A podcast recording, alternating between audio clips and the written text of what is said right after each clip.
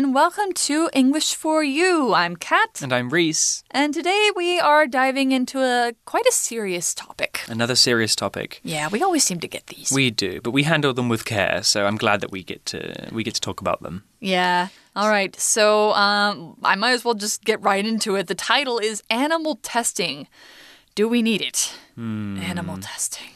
This is not giving an animal an exam. No. This is not giving them math questions to do. Nope. This is talking about testing medicine Yes. and probably cosmetics and drugs and other things. yeah. It's not nice. It's not, but it's an it's an important thing that needs to be discussed. Yeah. Um, because it's something that still goes on, and Yeah. there are legitimate reasons why it's bad and why maybe it could be useful. Yeah. Is there some There's kind there's things to be said about both sides. exactly? And we're going to discuss both of those today.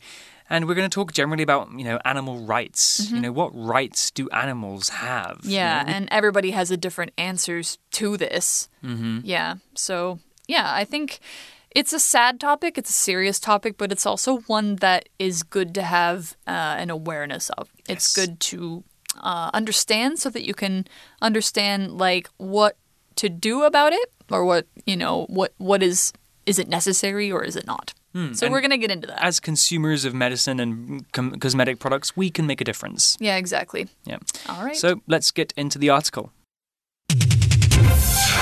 Reading.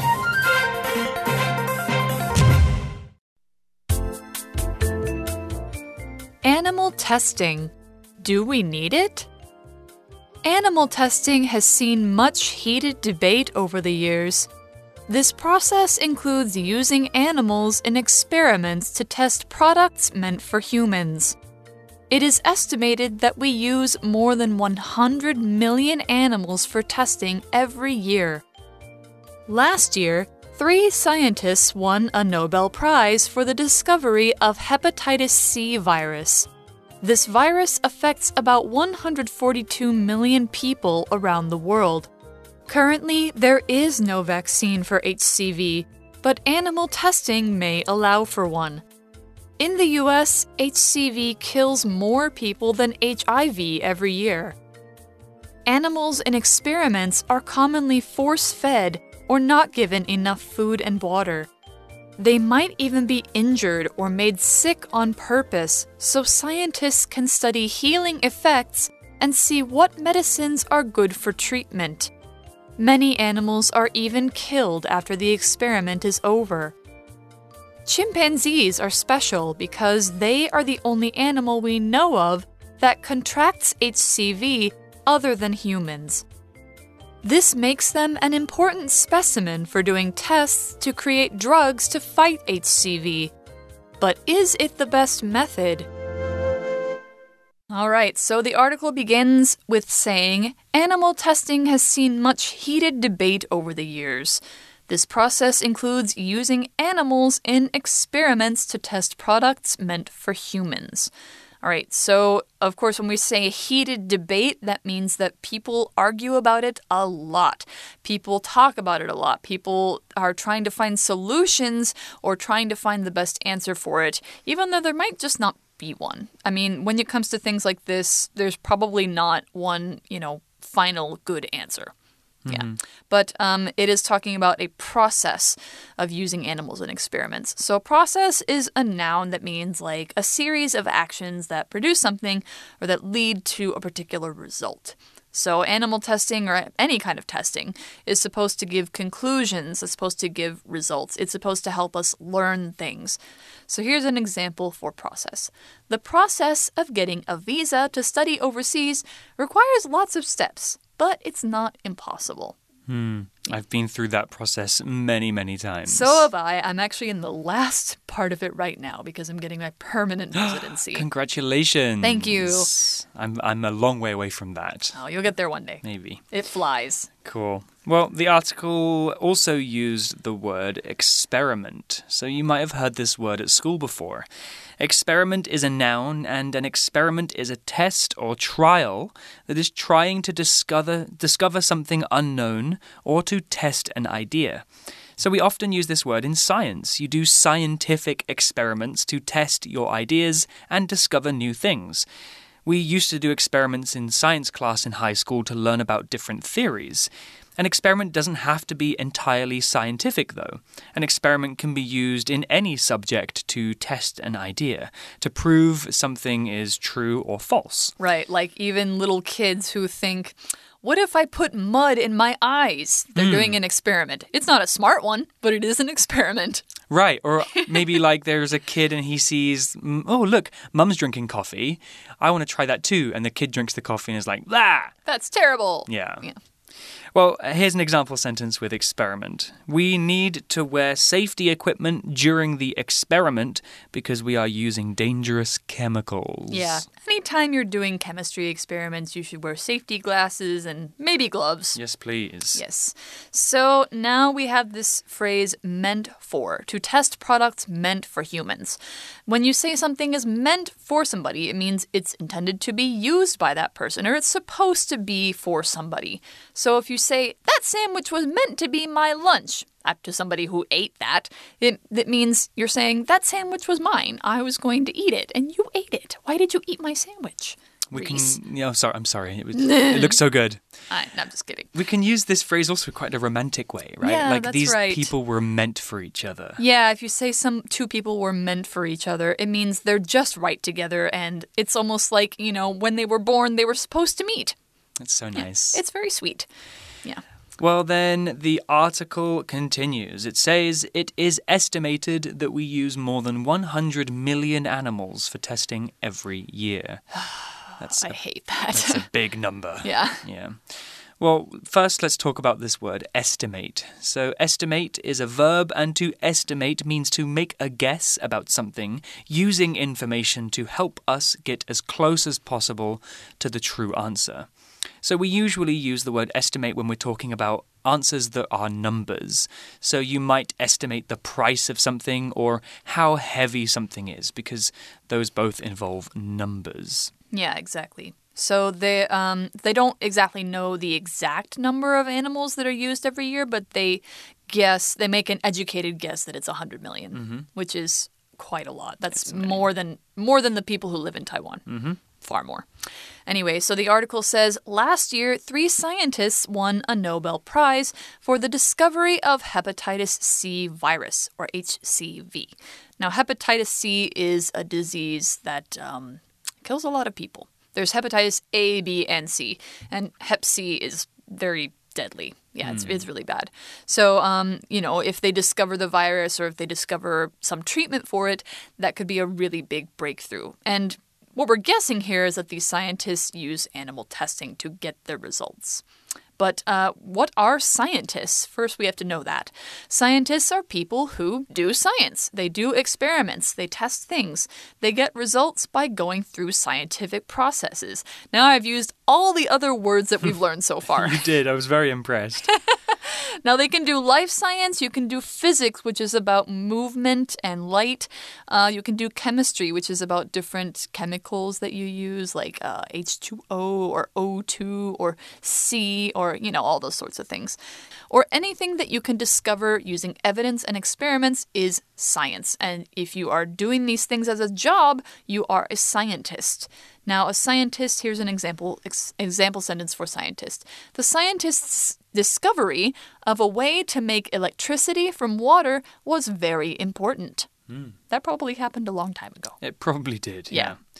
Well, the article continues talking about this virus HCV. It hmm. says the vi- this virus affects about 142 million people around the world. Hmm. Well, let's talk about this word affects. Now, strap in because this is a long one. Oh yeah, affect plus effect. This is some this is a mistake that native English speakers make all the time. Oh yes, you see mm-hmm. it all the time. Like, how did it affect blah blah blah? No, it's not how did it affect. It's how did it act affect. Honestly, when I'm Yeah. typing or writing, I sometimes stop when I hit this word and I have to think about it mm-hmm. because I don't want to get it wrong. So Right. let's let's settle the score and let's get it sorted now. The verb affect, A F F E C T, means to act on, produce an effect, or change in something. So let's be careful because there are two words that are very often confused. Affect, which is spelled with an A at the beginning, is Although the I feel like the way you're saying it is the noun. Oh, really? An affect. An affect. effect. Affectation. Affect. Affect. Yeah. It gets even worse when you bring in pronunciation. I'm sorry. No, yeah, you're right. Affect. Uh, it's, it begins with an A, it's a verb, and it means to make something change in some way by doing something to it. The word effect, with an E at the beginning, is usually a noun, and the effect or effect is the result of an affect. You affect and then you get an effect. Yes. The effect is the change that happens. Affect is to make the change happen. Just remember the A is the verb that means to be changed, Yep. and the E is the noun, which is the name of the change that happens. That's right. Here's an example sentence with affect. The earthquake in Taichung did not affect the northern part of Taiwan. Mm-hmm. They did not produce any effects. My goodness. Can we go to sleep now? Yeah, no, we cannot. All right. So we, let's go on with our article. We're talking about how many people this virus affects every year. Um, it's a very terrible disease. So, article says currently there is no vaccine for HCV, but animal testing may allow for one. So, a vaccine, um, as you probably have heard this word um, going around, you've gotten one before, almost certainly. Um, a vaccine is something that prevents disease or stops the stops you from getting a disease by injecting small amounts of the disease into somebody so that the body knows how to fight it. So if you've gone to the hospital and you got a shot and they said this is the vaccine for measles. Hmm. Yeah, the vaccine for measles, the MMR vaccine usually they they do a vaccine for three different diseases. And you got a shot in your arm and now they and they said now you will never get this disease. That's a vaccine. We often just call them shots, mm-hmm. like go get your shots. Well, then the article also used this phrase allow for. So the mm-hmm. phrase allow for means to leave room for, or to permit, or just to let something happen. If you allow for something, that means you let that thing happen or exist. For example, the teacher will allow for the five highest scoring students to go home early today. Oh, that's uh, a nice prize. That's a good teacher. Yeah. All right. So if an if animal testing allows for a vaccine, that means they could make one if they're testing on animals.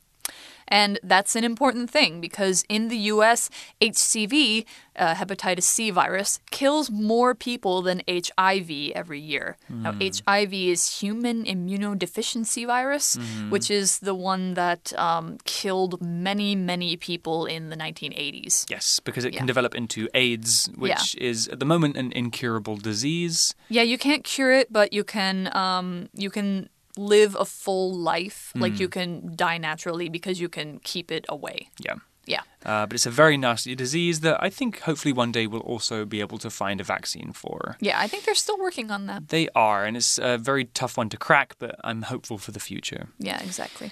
But then the article continues with animals in experiments are commonly force fed or not given enough food and water. Yeah. So now we're getting down to the nasty parts of animal testing. Yeah. So we can see that the good parts are that they can help us develop vaccines, but the bad part is that we have to essentially Torture animals. torture them and give them a lot of pain. Yeah. So the article says they, meaning the animals, might even be injured or made sick on purpose, so scientists can study healing effects and see what medicines are good for treatment. Yeah, because usually if you're taking a medicine, it's because you're sick, and you can't test that medicine on a person who isn't sick or an animal that isn't sick. So that's why they make them sick or injured.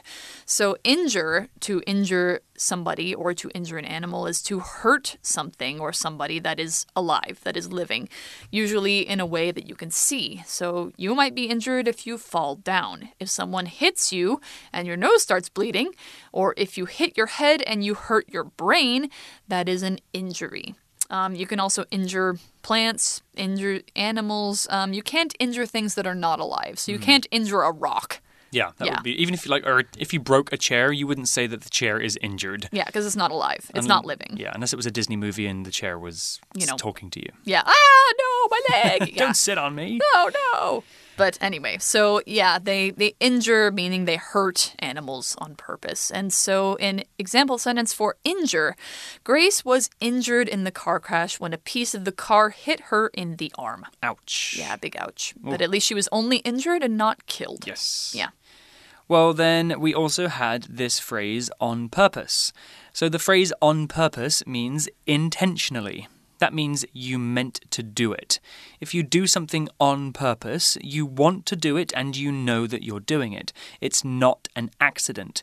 So, I broke my iPhone on purpose so that my parents would buy me a new one. Oh, that's that's very manipulative. It's not true. Okay. It's an example sentence. So now we have this other word in this sentence. They might be injured or made sick on purpose. So scientists can study healing effects. So healing is our next word. Healing is um, the process of getting better from an injury or from sickness. So when you get a cut and it goes through turning back into skin, your cut is healing. So when you get injured, what you want is for yourself to heal from the injury. So that heal is the verb. So healing is the noun, the process of healing. So of course, um, scientists who do animal testing they need to see how well animals can heal from things and whether the medicines can help or harm them in that. So healing. Here's an example sentence for healing. Everyone expected Alan to have a long healing process, but he got better faster than they thought. Is it sad that when I think of the when I hear the word healing, I think of video games? ah, like the healers, Yeah. the people who uh, take your HP back to 100. exactly, like using magic or potions, you can Yeah. heal yourself. Yeah, exactly. I play too many games. I do too, but it's okay. Well, All right. The article continues with many animals are even killed after the experiment is over. Yeah, that's awful. Yeah, they the scientists no longer have use for them, so Mm-hmm. I guess they just get rid of them. Yeah, I think um, nowadays with laws changing, there are um, more instances of if the animals are not being used anymore and um, they're not, you know, in a permanently injured condition, they will be given to like um, sanctuaries. So they will be adopted by people who care for them for the rest of their lives. That's better. It's good, but it it Doesn't it doesn't it doesn't mean that they should have been tested on in the first place. Mm. It, it's they they have problems for the rest of their lives because you know, like imagine if somebody hurt you for years and years and then you were set free, you'd still have problems. It's not like you immediately get better. Mm. Yeah. So anyway, um, we're gonna talk more about a specific example of um, animals that are used in these experiments and for what. So here we go. Chimpanzees are special because they are the only animal we know of that contracts HCV other than humans.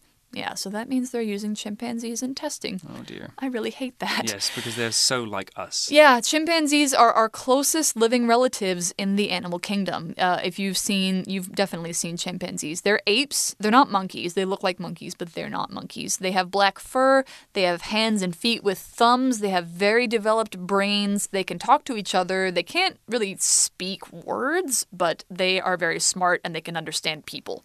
Um, and they live in the middle of Africa in uh, big groups. So they're very smart. They have 99% of the same genes that we do. So their DNA is 99% like ours. Wow. And they often get used for testing because, yeah, they're very similar to us. They can get the same diseases as us. They might respond the same way to being treated. Yeah, and they can learn like sign language, uh, sign Yeah. language, and different ways to communicate with each other and with us as well. They can even cook. I've seen videos of chimpanzees cooking. Yeah, very, very smart and beautiful creatures. Um, there was another word here, which was the word contract. Yeah. The word contract can be used in many different ways, but in the article, the verb to contract means to get, catch, or develop something. So we usually use this word when we're talking about an illness or a disease. If you contract the flu, that means you get the flu and it makes you sick. Mm-hmm. Hmm. Yeah. So they can contract HCV, which is this disease that we're talking about. Yeah. So uh, the article says this makes them an important specimen for doing tests to create drugs to fight HCV. But is it the best method? Well, that's that's a question we'll have to think on. But for now, we need to explain this grammar point: make something uh, object complement. So this makes them an important specimen. We have this structure to show what is happening to an object. So we're saying that not only the verb acts on it, but it's affected in becoming the object complement. So the object complement can be a noun, an adjective, or a verb. So I'll give you an example of each one. So Here's the noun one. Marina agreed to marry Peter, and that made him a happy man. So, made being the verb there, him is the object, and a happy man is the object complement. So, we have the noun phrase, a happy man. Here's an adjective one. Her father's hurtful jokes about her boyfriend made Jessie angry. So, Made is the verb, Jessie the object, angry object complement. That's the adjective. Now here's a verb. As the student wouldn't stop being loud, the teacher made her leave the classroom. So make is the verb, her object, leave object complement. So we've got three different examples of how you can make somebody something. Ooh, ooh, Yeah. Grammar, grammar, grammar. It's making me tired.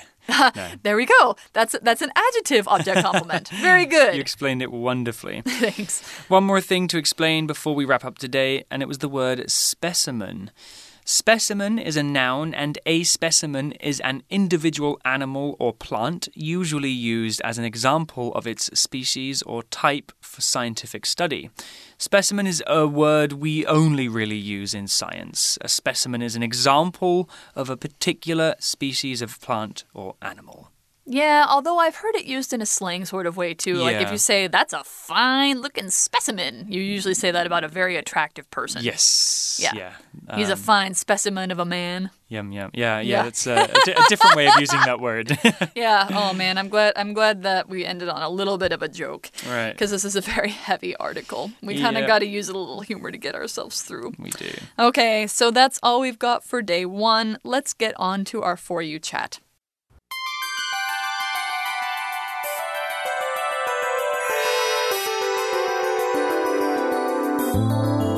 Chat. All right, well, today's For You chat question. Here you are, Kat.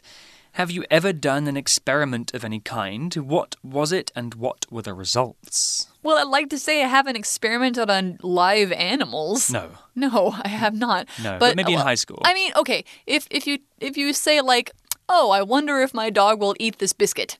Maybe that's an experiment. Okay. But that's that's not a mean experiment. Hmm. Or or I wonder if my cat will let me pet him here. I guess that's an experiment. On the No. belly, the answer is no.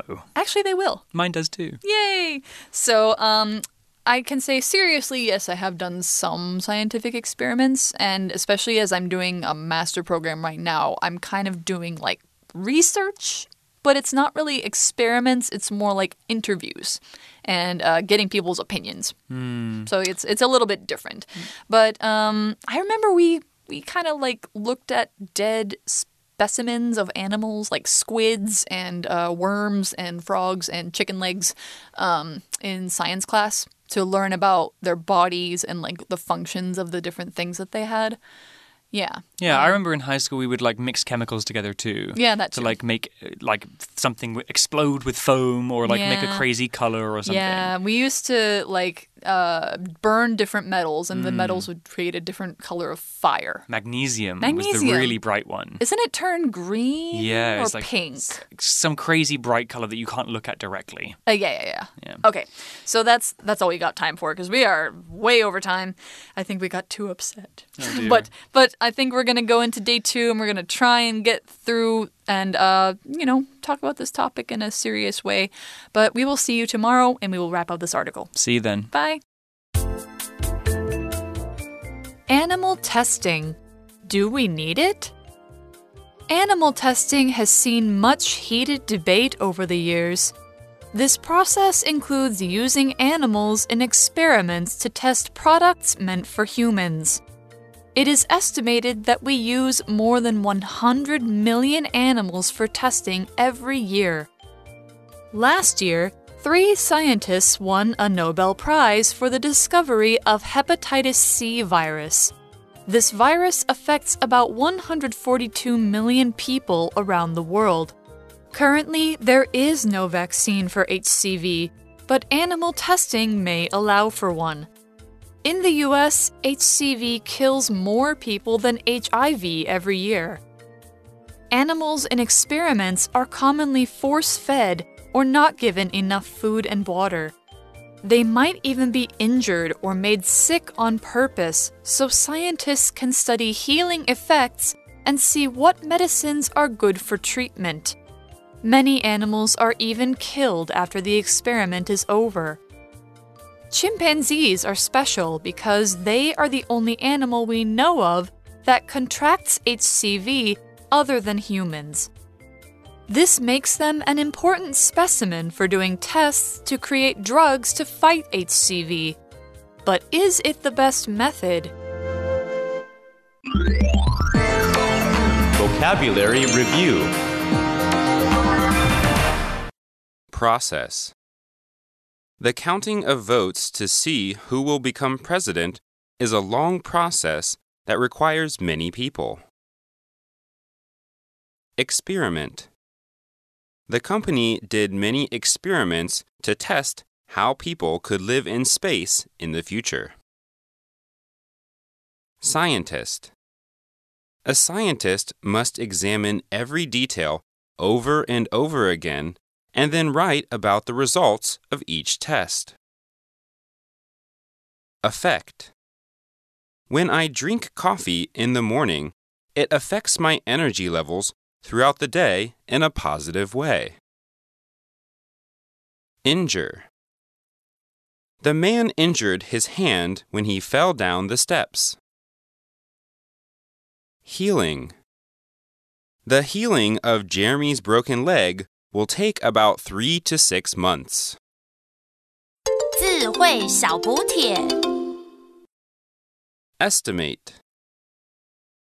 Vaccine. Chimpanzee. Contract. Specimen.